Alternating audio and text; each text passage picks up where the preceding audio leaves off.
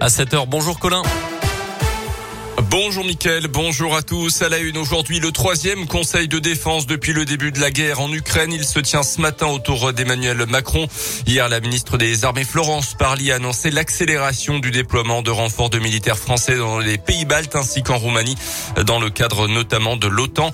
Sur le terrain, l'armée ukrainienne annonce l'arrivée de troupes russes à Kharkiv, la deuxième ville du pays. Elles auraient attaqué un hôpital et un dépôt de munitions. L'impressionnant convoi militaire de plusieurs dizaines de kilomètres, lui, est à l'arrêt une vingtaine de kilomètres au nord de Kiev, la capitale, soumis vraisemblablement à des problèmes logistiques selon plusieurs médias américains. Les soldats russes manqueraient en effet de carburant et de nourriture. En France, les autorités s'attendent à voir arriver des milliers de réfugiés ukrainiens dans les prochaines semaines. La solidarité s'organise déjà un peu partout pour aider les 660 000 Ukrainiens euh, qui ont déjà trouvé refuge en Pologne et en Hongrie notamment.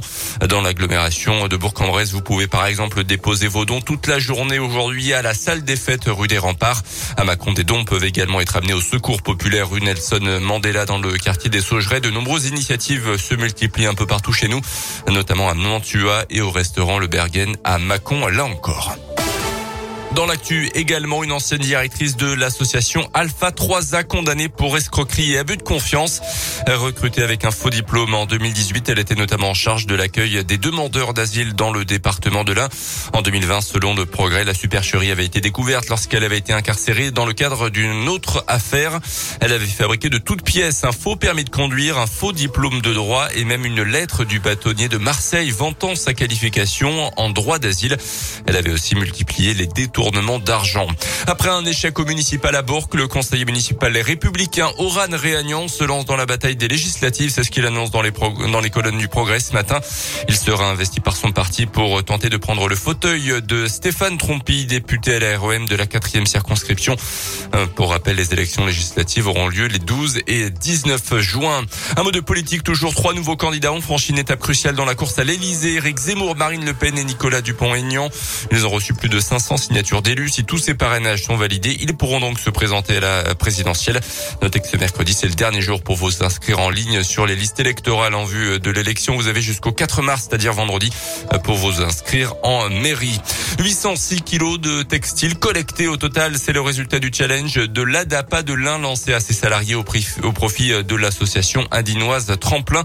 Pendant tout le mois de janvier, l'association départementale d'aide aux personnes de l'Ain a demandé à ses collaborateurs de déposer vêtements ou linge de maison dont ils ne se servaient plus.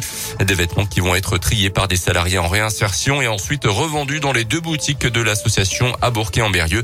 Léa Bergena, la responsable du service d'aide et d'accompagnement à la DAPA, revient sur l'origine de ce défi. On a voulu euh, s'associer à Tremplin pour essayer de créer de la cohésion d'équipe autour d'un challenge qui permettrait de se rassembler autour d'une cause solidaire. Et euh, on a voulu mobiliser nos 650 euh, salariés de terrain ainsi que nos 40 responsables de secteur et les personnels du siège à récolter le plus de textiles possible. Et ça a été plutôt une, réussite. On donne et on sait à quoi ça sert et ça c'est important. Et c'est ça qui permet aussi de mobiliser les équipes. Ça va être recyclé, recousu, redonné. C'est un geste social et solidaire. Qui, plus est, nous, ne nous coûte pas grand-chose. Ces vêtements seront soit directement envoyés dans les deux boutiques de l'association, soit ils passeront avant par l'atelier couture de l'association Tremplin euh, pour leur donner de la valeur. Pas de miracle en foot pour Versailles. Malheureusement, le club de quatrième division a été battu euh, logiquement par Nice 2-0 hier soir en demi-finale de Coupe de France. Les Niçois qui connaîtront leur adversaire ce soir dans l'autre demi-finale entre Nantes et Monaco. Ça c'est à partir de 21h15 à suivre sur France 3. Merci beaucoup, Colin Cotte, dans un